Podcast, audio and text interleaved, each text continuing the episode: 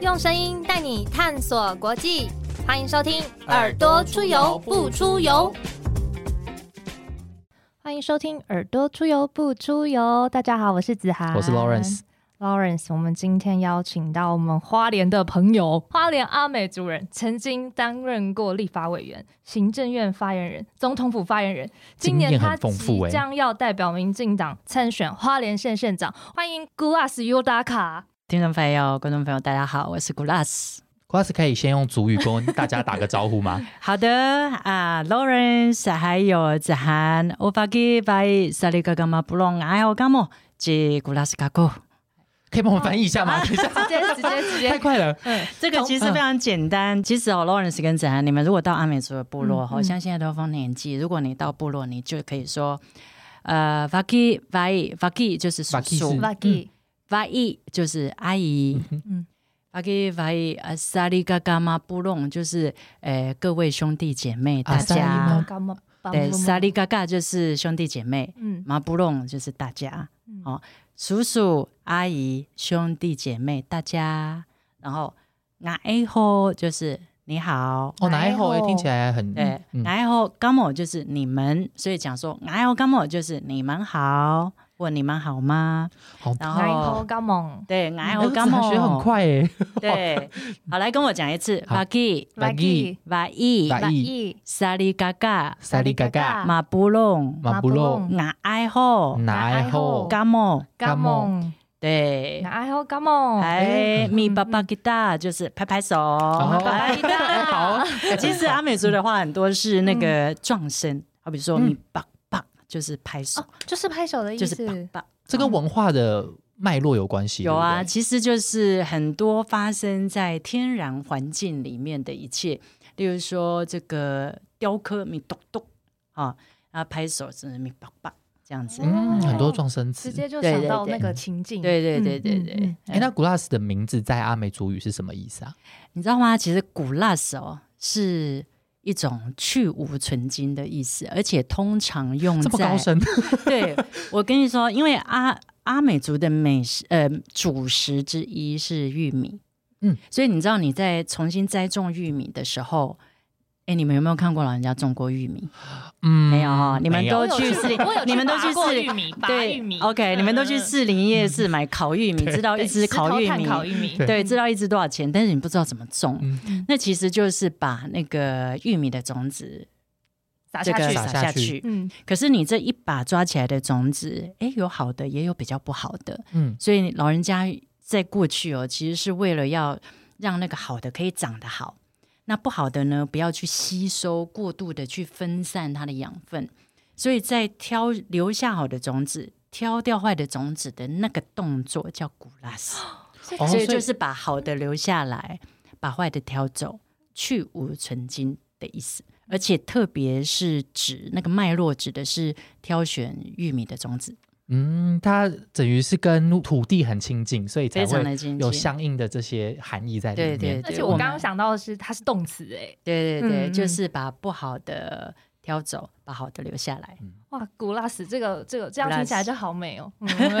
可是去无存精的古拉斯，去无存精对对。哎，那古拉其实前面这样感觉，觉得古拉斯很有活力的感觉。就是，应但是现在应该就是每天行程满档，应该但是看不太出我超满档的，但应该看不太出疲态的感觉。有没有什么像我们之前访问那个周春米委员的时候，他就有说他会喝那个屏东恒春的洋葱饮。对，哦，对，恒春洋葱非常有名。对他就是用那种就感觉好像很辣，然后味道很刺激，然后他的幕僚都不太敢喝这样子。但是喝一瓶可以抵一整天这样子。对，OK。但小米委员都是把它拿来当就是元气补充。那古拉斯有没有什么就是？元气满满的秘诀可以跟我们分享。其实我没有特别在饮食上做一些调整，但是我本来长久以来就是一个喜欢运动的人，嗯，所以我喜欢运动。那很多人会说：“哎呦，我好累了，所以我已经不想运动了。”但是错。其实你正是因为要运动，你才不会累。所以其实我一直都保持着运动的习惯。那当然现在因为行程满满啊，然后就是在不同的行程之间跑来跑去哦，会被切割的比较破碎。其实你很难安静的留下四十分钟或一个小时跑步啊，做重训啊。那刚好遇到现在是丰年祭的季节，其实呃，我才几乎参加每一场的祭典吼，这个没有跳。六十分钟，也有跳至少 三十到四十分钟，而且都汗流浃背，这么久，运动量蛮蛮够的，并不是很多每一个政治人物这样做，但是我几乎都这样做。那这是一个。那如果讲过去长久以来维持活力，或者是说精神体力状态呢？我其实我也喜欢跳舞。嗯，那跳舞。呃，K-pop 吗？我 我跳，我告诉你们，我告诉你们，你们都知道我会打桌球，但是其实我很喜欢跳 salsa。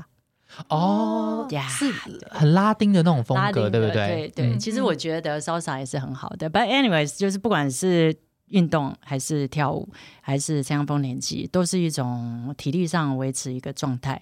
那重点呢是希望精神要好，嗯，要保持健康。古拉斯也会打桌球哦，因为。我就记得那时候奥运的时候，对大家看小林同学在那边争奖牌，对对对对，就是有一股就是大家桌球热。有没有国家有没有喜欢的特别喜欢的球员？其实我非常尊敬，就是我们的这个庄志远啊，就是他这种他的性格，还有他到现在持续打桌球，以及他可以忍受孤独。因为他的那一种性格，其实是非对对对对，其实那是一种对他的妈妈的牵挂，那也是一种长久以来的训练，一种对这种运动的不只是喜爱的，已经超过喜爱的层次。我觉得他就是一个 career，对他来说那是他生命的一部分。其实很多非常优秀的运动员都是如此。因为很多人叫庄志渊是教父，对，因为他其实年纪说在运动员来说，其实真的很多人说啊，要不要退休休息？可他还是依然在国际的战场上拼战，然后今年还拿了一个冠军。我讲的就是啊，其实这个就是你必须要可以很能忍受孤独，你站在一个高这个顶端的人，那不管是一个这个顶尖的运动选手、顶尖的艺人。顶尖的政治人物，其实都必须要有能耐，可以忍受，并且相信自己做的是对的。所以他他是有这种能力的。国华觉得自己有这种特质吗？哎，我觉得我有。嗯，哎，没有。其实这是一个很很很辛苦的过程啊。我说我有，其实是一个开玩笑。我只能说我希望我常朝着那个目标去前进。嗯，同样有那样子的精神来面对各式各样的这个枝芽上面可能遇到的困境。当然啦，枝芽上面会遇到困境太多太多了。嗯，那刚有像。我们对 Glass 有另外一个印象，就是 Glass 会很多不同的语言。嗯，对，就是当然英文没话说，但是像是我记得我印象蛮深刻，就 Glass 其实有用客语咨询过，对不对？对呀，对，没错。然后那时候，然后但是，然后在呃去年应该是公投的各地的宣讲活动，好像在赖副总统去的一些场次，他有用客语。然后听说那时候就是 Glass 陪赖副总统一起练练习。对，那我自己到花莲去。演讲公投的时候，我在客家场或客家村庄，那我可以的话，也会尽量用客语。嗯，是没错啊，我我会一点点啊，但不敢说很流利，但会一点。因为花莲的客家的族群也蛮多的，对不对？哦，非常多，花莲讲客语的人口超过大家的想象。嗯，花莲讲原名语跟讲客语的人口，我认为经验上超过百分之五十到六十的花莲人加起来，对，加起来，哎，那其实很多，已经过半，非常高。嗯，那古拉斯有没有觉得，因为像除了这些语呃语言之外，还会有很多外语，古拉斯也会，就是我们这边手头上看一下，我们收集到什么，就是请收之后，我看一下英文以外，日语、法语、西班牙语。这么多种语言是兴趣吗？还是会觉得说，就只是觉得说啊，很多时候语言都学学看这样。我先讲啊，其实是媒体朋友对我非常好，是溢美之词。其实一一个人要会那么多语言，我认为几乎是不可能的。但是我先讲法语或西班牙语，其实很单纯，是我学过很短的时间，好吧？所以还对，然后。大概会有一点点会哈，所以并不是流利，只是遇到一些呃，例如说法国朋友的时候，那有时候玩笑之间然后或者说招呼的时候会讲。那西班牙语也是，但真正的确会的，从小生长的环境有的语言，的确哦，比起其他人来说是很多的。因为我一出生，我的环境里面有什么语言？阿美语，嗯，华语，日语，还有这个。客语，就已经有四种语言了。那这个长大之后，例如说开始，尤其进入学校的时候，就大量使用华语了。而且呢，到国中、国小之后呢，因为工作的关，父母工作的关系，到西部去，所以公侯都为人公带夜郎满屋哈，同学邻居也是都有。那到国中之后呢，就开始学英语。那因为这个我很喜欢音乐嘛，其实从国小的时候就拼命听。有一个人叫余光，不知道你们知不知道哈？这个余光余大哥，那个时候我还国小的时候就听他主持那些西洋排行榜的节目，所以喜欢音乐的时候就刚好学习英语。进入国中正式的学英语，也很喜欢英语。所以在我的从小到大的环境里面，很大量并且频繁使用的就是华语，一定嘛？然后这个诶，这个阿美语、日语。这三种是优先语，嗯，然后客语、台语，台语对，所以这个是英语，对，就非常。这其实是不是也象征了花园本身文化的多元性？因为其实像从小我自己啦，我自己可能就是。就是中文，然后学一点英文，然后但是家里兴趣使然，可能增加了哪个语言学习。对，可是 Glass 的天生的环境其实就就觉得，哎，接触到好多种语言跟我们不一样，这也是花莲的特色之一。所以你知道吗？最近大家在讨论哈，说呃，台湾需要教什么样的语言？哈，例如说当时有一些辩论，对于我们要不要成为双语国家的辩论。那当提出这一个正这个想法的时候，开始有一些我们本土在地的语言开始进入一个竞合的状态。那相同的一个人如何学习那么多语言呢？但是我必须要说，只要环境形塑的好，光是看看我，其实我就是一个活生生的例子。我并没有很特别怎么去学，但是就是因为自然而然，台湾或我生长的环境是这样。你知道，小孩哦，他的学习能力像一块海绵，我自己也从来都不晓得。那小时候在妈妈的肚子中就听到那么多语言。那你出生之后又很三岁以前又听到这么多的语言，它好像一个种子，你如果没有浇花，那它好像不会开花。但是那个种子一直在你的记忆库里面。那我觉得任何一个孩子，如果给他多语言的教学环境，其实他可以 manage。这这些那么多的语言可以学会的，其实是可以学会的。我并不觉得学那么多语言是一个问题。光是看看新加坡，光是看看马来西亚，光是看看南非这种多语言的国家，其实一个人会很多语言非常常见。其实我们现在自己台湾的国小的教育，其实也已经纳入很多语言了。因为我那个时候可以选修。对啊，我那时候应该就了不起，就是小五、小六开始学英文。可是现在我记得应该都会像呃台语、客家，好像都有。进入到教材里面这样，那你们都学什么？我们我那个年代就走英文。哦，你学我那个年代就是年代，感觉好像我那个年代，什么叫你那个年代？是念小学在二十年前。我那年代是选日语。哦，你是外语，然后就觉得多一个外语可以用多双眼睛看不同的国家。哦，我同意。它的所有的不很多的细节。对对对，这个我同意。哎，郭老师会觉得说，在学习这个语言的时候，对于它的文化的脉络之间的理解，会觉得说，哎，好像可以透过语言就可以大概探究一下这个文化的样貌，会觉得有这样子的关联吗？你知道，我越学习，越在不同的语言模式当中转换的时候，我越发现，一个语言要讲得好，你必须要了解那个文化。因为任何一个词的使用，嗯用的对不对，用的 timing 好不好，都立基于你对那个文化了不了解。光是客语，我们不要讲其他国家语言，光是客语、台语、阿美语，你有没有用对那个 context？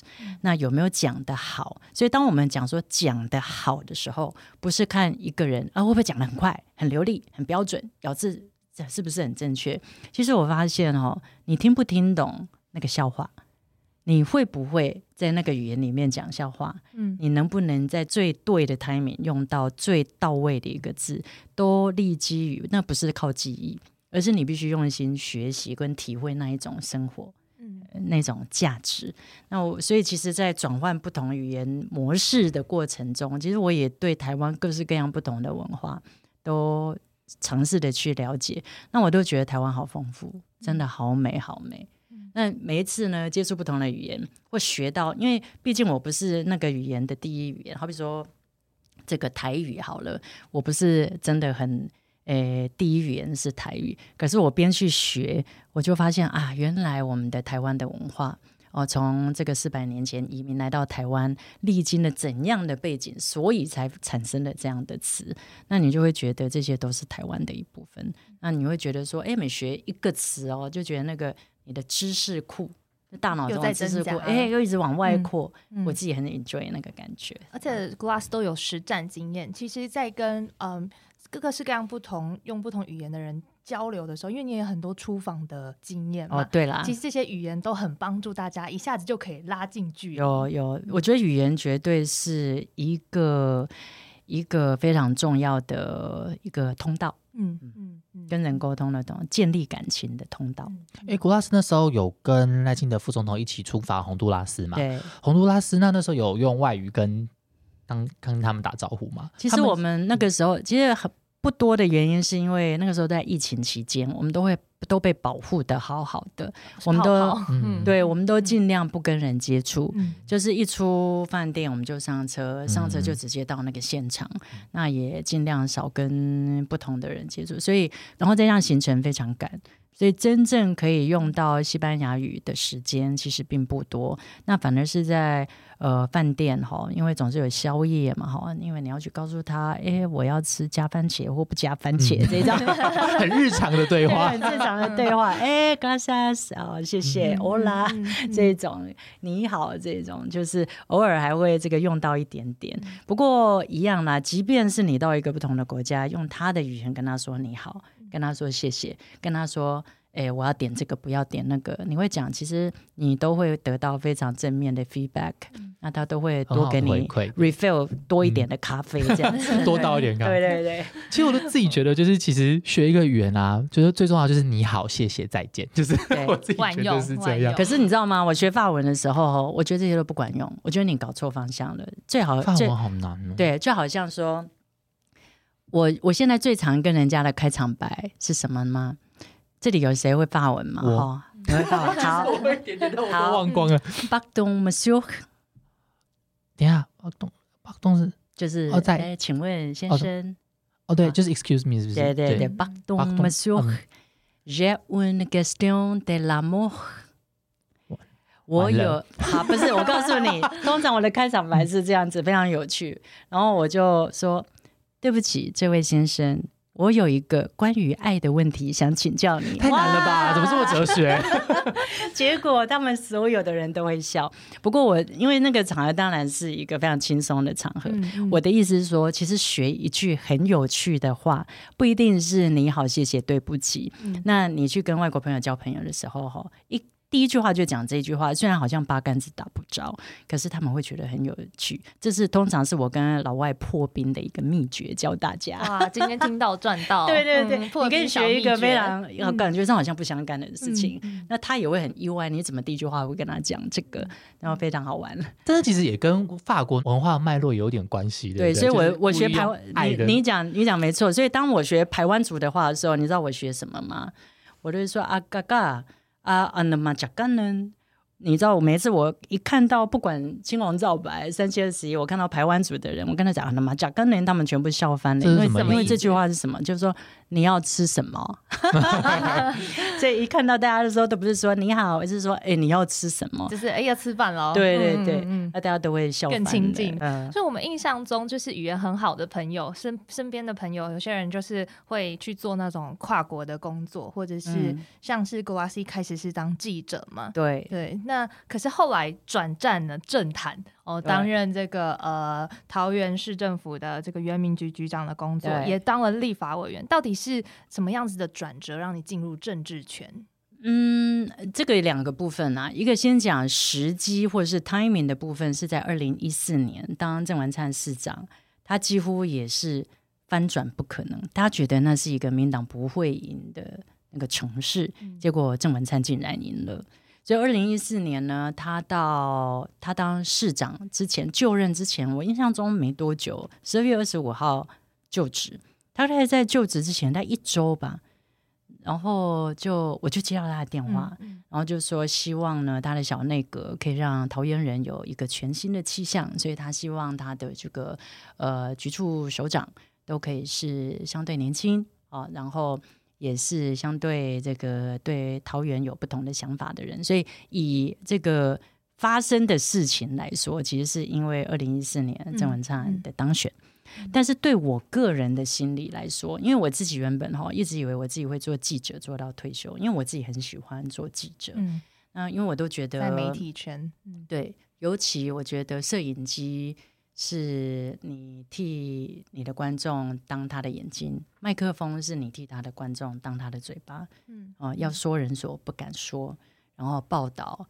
大家所从来不曾看过的事情，这个是做记者最大的使命还有动力。哦，那做记者不是赚钱的，哦，那完全是嗯，希望可以改变世界的。所以我自己以为说自己会做记者做到退休，但是没有想到，当我接到郑市长的电话的时候，那我自己也很认真的想，我在想，如果我们受教育之后呢，对这个社会有一些理想。那如果终极的目标是想要改变世界，好，你知道我们都非常有热情，觉得自己还可以改变世界。那那个拿着摄影机、拿着麦克风是一个方式，嗯，那如果加投入政治，是不是也是一个方式呢？我自己一直在思考这两者的不同。后来我发现，其实这两者是相同。对我来说，目标是相同，也因为这样子，我就呃毅然决然的。也做了一个非常勇敢的决定，就是离开了我的舒适圈。因为我做记者做了十五年，严格说来，那是我的舒适圈。我非常熟悉那个环境，那我也喜欢这个工作。那进入政治完全是一个未知的领域，我不知道会遇到什么样的挑战。但如果这是一个我可以改变世界的一步的话，那何不做做看呢？所以我就在那个时候做了这样的决定。那终究来说是希望自己可以做点什么。那这样的改变其实做了之后，就发现哎，不止桃园市政府，接下来府院党全部都 跑过一轮。对，然后郭拉自己也有讲是铁人三项的记录。那 中间会觉得有什么变与不变吗？因为开始新闻记者，然后你接了桃园市政府原民局的局长的工作，然后后来府院党全部都跑过一轮，中间自己有没有什么心境的变化？如果说不变的话，就是它都是一个跟新闻有关的工作。严格说起来，以新闻内容来说，我觉得我并没有离开过去十五年记者的训练。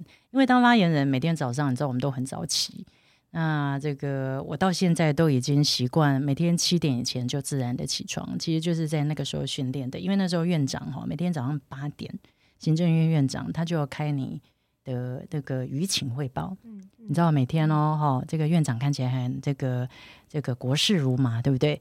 但是他还是要掌握每天的平面、电子、网络媒体，对我们的国政的一些相关的评论。所以发言人很重要的工作就是要会诊舆情。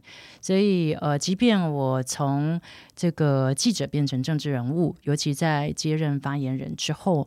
那依然每天都接触的是新闻，哦，那工作的内容所谓的不变指的是这个，那所谓的变化当然是你看到的人事物不同，你接触到的视角不同，尤其对我们这种从政是为了改变世界哦，还有这种热情的人来说，你当然看到的是一个不同的 scale，不同的 level，不同的面貌跟一个国家运作的方式。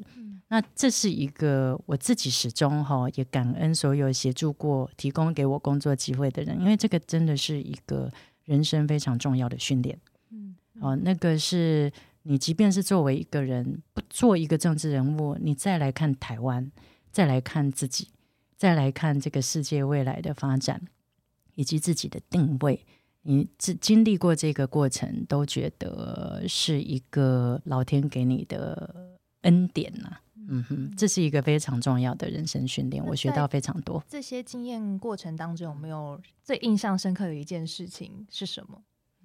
嗯，其实发生过的事情很多哎，突然之间一时也不。不过我我我可以分享说，像我已经我我最后一个工作是总统府发言人，那我在府内呢，特别是跟国外的媒体联系。那最近因为这个 Pelosi 议长来台湾，虽然我当时才刚刚卸任哈，我才刚刚离职，但是国际的媒体他们知道我是那个。过去的发言人，那加加像在位的发言人哈，其实可以讲的是有限哈。那你要你们要知道，做发言人哈，他是做发言人，也就是代表你不能做自己，哈，就是说你必须要好好的把政府的立场对外的表达。那这个媒体们呢也非常敏感，反正是在我卸任发言人之后，他们非常喜欢访问我，因为他们知道哦，这个经过相同的训练，但是不一样的角色。你的空间可以评论的更多，所以其实，在 Pelosi 议长来台湾的这段时间，我接受了非常多媒体的访问。那这个如果一定要讲近期哈，令我印象深刻的，其实就是这个，也就是说，回应我刚才所说的这一些人生中的训练，或从媒体转正给我的这个人生的历练，其实丰富了我非常多的经验。那即便到后来。即便我现在毫无任何的官衔哈，或者毫无任何的职务，那我是一个候选人而已。那我依然可以对这些国际国际的局势，他们对台湾的影响，甚至于这个国际局势对花莲可能会有的影响，我都已经有立论的基础，并且大家会愿意听。好，那这些都是我觉得我自己。作为一个发言人，非常难忘的那个经验跟体会啦。嗯，那像现在外媒对于台湾或是对于花莲，他们最关心或是好奇什么样子的事情？其实，在最近哦，就就像你们所看到的嘛，尤其是 Pelosi 议长来，几乎是全世界报道的重点。大家当然关心的就是。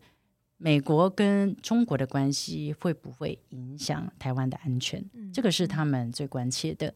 尤其他们很多人哈，对美台湾还稍微有了解的外国媒体，知道花莲其实是我们全台湾海岸线最长的一个县份哦，海岸线非常的长。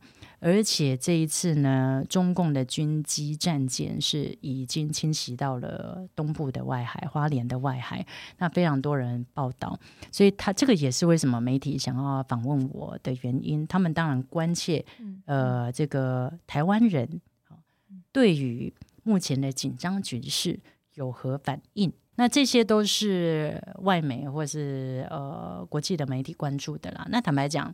像我的一个朋友，昨天受我的邀请到花莲，他住台北，一出花莲火车站，结果听到的都是非常频繁的军机起降的声音。嗯，因为那声音比一般的客机要大声，而且军机飞过你的头顶是低空。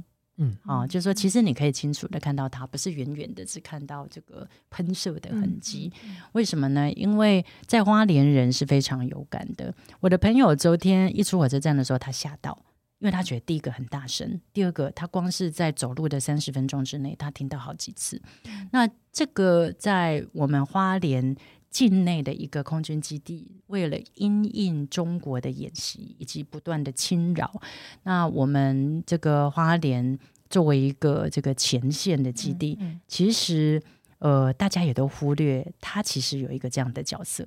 那过去的这个。呃，县长或是执政者有没有意识到，连外国的媒体都注意到，连来花莲的玩的人都注意到，说，哎，花莲的那个气氛跟情境，所以这个花莲有它特殊的需求以及需要被关注的点，那这些。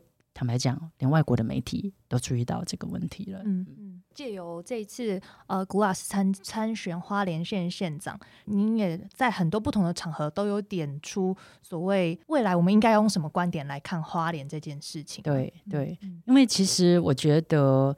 嗯，当然，大家去花莲哦，大家都很爱去花莲，因为说花莲很漂亮嘛。哈，的确花莲是很漂亮。那我自己一直以为哈，也认为过去十几年来，如果来看花莲的政治，每一次想到要选县长的时候，那什么最容易被拿出来讲呢？也就是花莲连外的那个道路，道路哦，这一条安全回家路是花莲连外的道路哈。那过去的这个这个县长的候选人哈，那执政的人就靠着花莲没有一条安全回家的路的这一个主张，似乎好像只要有一条安全回家的路，那花莲人所有的衣住行娱乐，然后柴米油盐酱醋茶的问题都可以被解决。哦，那我现在打算用不同的方式来看这件事情。第一，连外的安全回家的路当然很重要。嗯嗯，好，我也绝对相信它是重要的。但我所谓的新的看法就是说，它并不是解决花莲人所有问题的唯一解方。嗯，好，这个是我跟前面的这些县长所不一样的观点。我认为你必须提出更多、更精细以及不同面向的解决花莲人问题的解方，因为花莲人已经遇到新的问题。嗯，那什么新的问题呢？花莲是很漂亮。可是花莲在过去同一家但不同人执政的 十几年，好十几年来，那已经人口净移出哦。好，我们不讲自然死亡或出生的这个人口递减，我们讲净移出，就是户籍迁走，逃离花莲。过去十年有超过一万人。嗯，好，那大家会说，哎，花莲很好啊，哦。花莲这个不是县长都说自己是五星级的县长吗？哈，但是我当然会质疑，作为一个县民，你要挑战这一点。好，我想任何人都可以来挑战这一点，就是说有五星的县长，但是有没有五星的县民呢？县民有没有五星级的感受呢？人口的递减绝对会是阻碍花莲进一步更往前发展的这个呃问题。所以我在这次当然也希望不断的一次一次的宣讲或跟人民沟通的时候，就不断的提出来我所看到的新问题，以及我认为应该有的新解方。那到目前为止，我觉得大家的反应还不错。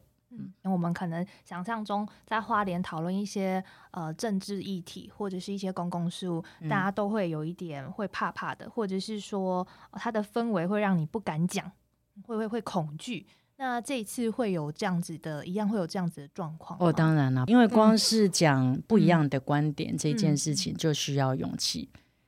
当我已经告诉大家，我是一个。没有害怕的无惧之人，哦，对，面对加入这场选举以及面对我的对手，我并不害怕。但是有非常多人连听我提出新的见解，他其实都会害怕，嗯，没有办法到现场去支持，他没有办法到现场去听，甚至于呢，很害怕，不敢跟我一起合照。哦，他并不是因为讨厌我，他喜欢我，但是怕被 tag，嗯嗯，哦，他他可能害怕这样的这个照片会被传给某某某，哈，那一般人呃，况且如此，那更不要说已经是这个，可能他是这个协会的理事长啊、里长啊。乡长啊，村长啊，的头人，对这些人，他更是会恐惧。那我认为这都是不健康的。但是这个状况在花莲是非常普遍而且常见的现象，所以我一直觉得我的参选本身就是为了打击恐惧而存在。那如果因为我的参选，让大家可以鼓起勇气。听见不一样的声音，而且看到 OK 还是有无惧之人存在于花莲，所以呃，希望今年的选举，我自己觉得它必须要是一场运动，一场不害怕的运动，好，就是勇敢做自己的运动，因为其他县市都可以，为什么花莲不可以？嗯，为什么要害怕？嗯，为什么有任何人有权利威胁、恐吓、压迫？任何一个人表达他内心真正的感受，那我觉得这是不健康的，这个绝对是需要被改变的。那我们也看到说，就是 Glass 的竞选看板，无论是照片或是配色，或者是你的口罩，其实就有散发出这种希望还有无惧的色彩感。是用红色嘛？对不对？对啊，红色。我我先讲，对，先讲颜色。其实我颜色哦，其实很单纯是。我自己觉得是属于花莲的颜色。什么叫花莲颜色呢？你去到花莲，尤其在现在各地的丰年祭都在进行。丰年祭进行，你知道红色哦是现当代的阿美族的穿着非常主要的颜色。同时呢，再搭配绿色、黄色、宝蓝色、白色、黑色的这种彩带。那这个是在花莲非常多、非常常见的。即便你不是原住民，你在花莲可能开店呐，哦，开马吉店呐，然后开这个伴手礼店，也会非常大量的使用这些原民的元素。那有一些公共的意向、公共的造景，即便不是在原民区，那大家因为都知道这是一个原民人口居多的地，呃，这个人数多的地方，所以这些颜色是在花莲非常常见的颜色。啊，所以呃，我就选择了这个，我认为呃花莲人会很可以接受的颜色。那这个其实也就是我这次的主张了。我是原民没有错，我是阿美族，但是呢，作为一个花莲县长，我这次的主张就是跨族群、跨政党、跨世代解决共同的问题。我觉得在花莲，红色搭配着不同的这些蓝、白、绿、黄。原本就自在的这个这个彩带会出现的颜色，那这个是非常适合花莲的，而且它跟那个花莲本来的景色样貌感觉是融入在里面，它不是一个很突兀的颜色，然后突然好像哦让这个景色被被断裂掉这样。你知道吗？那个大红色的看板哦，它最常出现在哪里？田间。我的背后都是点绿色的田间，或者是蓝色的海边，然后蓝天白云这样。所以那个红色的看板为什么会很突出？很突出，很多人都这样跟我讲，其实是因为这样，它自然而然的就融合在那个环境里。那我觉得其实是蛮不错的，就给大家一个新的气象、新的感觉。媒体会会说，就是这次您参选的意义有一个，也是说，诶，第一次有原住民。角色身份的人来参选县长，对，那可能会是花莲第一位这个原名县长，你知道吗？我的口罩上面哈，因为现在防疫期间嘛，其实送什么都不重要，送口罩大家是最最实用。我的口罩上面其实没有我的名字，我的口罩上面只有一句话，用阿美族的罗马拼音写出来的话，叫做乌娃娃努绑扎，乌娃娃娃娃是孩子，嗯。绑扎就是阿美族或原住民的意思，好，就是呃，意思就是说我们是原住民的孩子，哦，他只有这一句话，上面也没有我的名字。那你知道这个意思呢？其实就是告诉大家说，没有政什么特别的政治位。哦，嗯，然后没有什么任何的党徽在上面，人民在上面，他就拿来戴，因为接受度很高。可是看得懂的人，他会指非常清楚。尤其我们现在在原民的地区，啊，很多人抢着索取，因为他认同那个“乌娃娃努绑架”，就是我们作为原住民的这句话。那这是一个运动，我再说一次，其实，在原民的地区，你推动不害怕的运动，认同自己的运动。那我自己觉得这是一个很美的过程。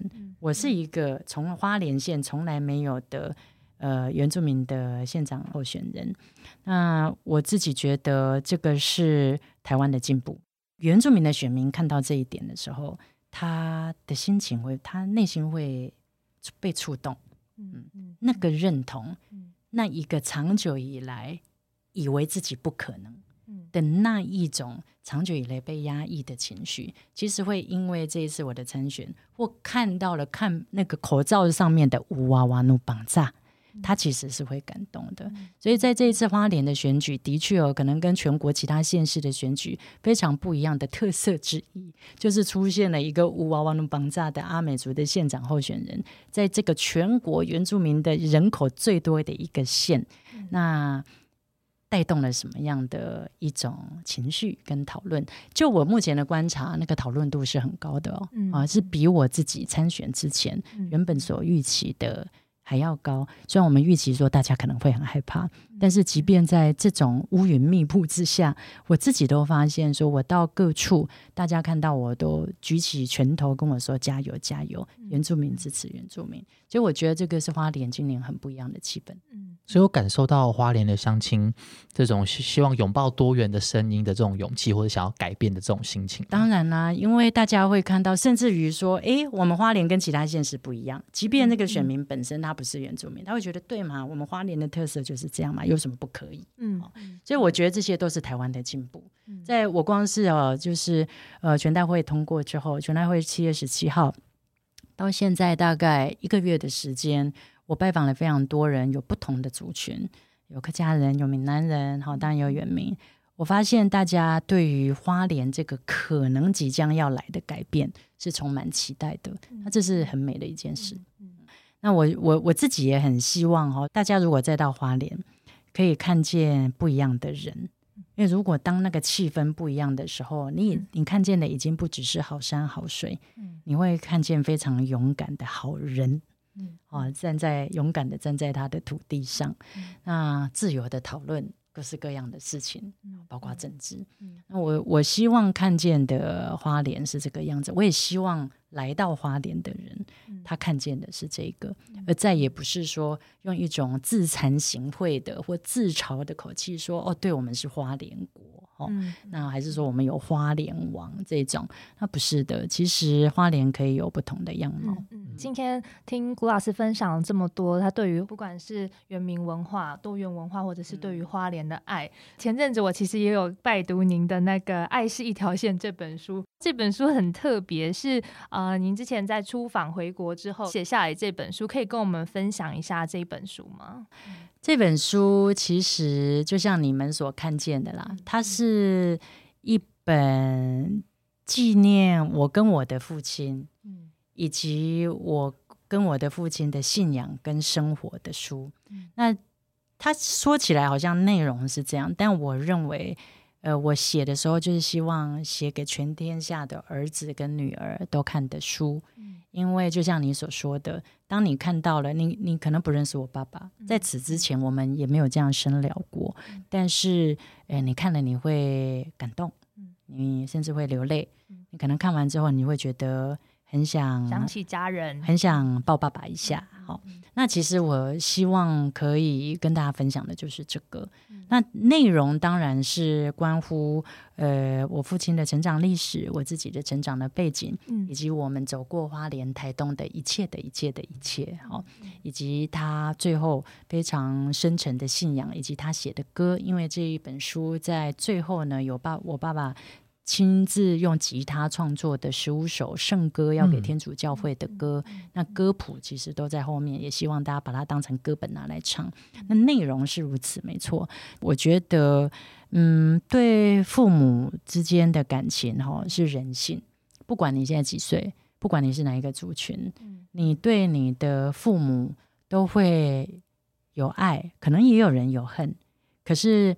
这些复杂的感情都是因为，哎，他就是你的父亲，他就是你的母亲，你永远没有办法割舍的啊。可是，当没有永远没有办法割舍的人，他突然离开你，不管他在他生前的时候你是爱他或恨他或气他或疼惜他，当他离开你的时候，你要怎么面对？